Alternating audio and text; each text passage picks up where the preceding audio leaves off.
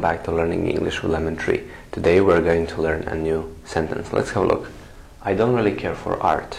I don't really care for art. I don't really care for art. I don't really care for art. So this is another example of expressing dislike. You're saying that you don't like something. I don't really care about uh, care for art. I don't really care for art.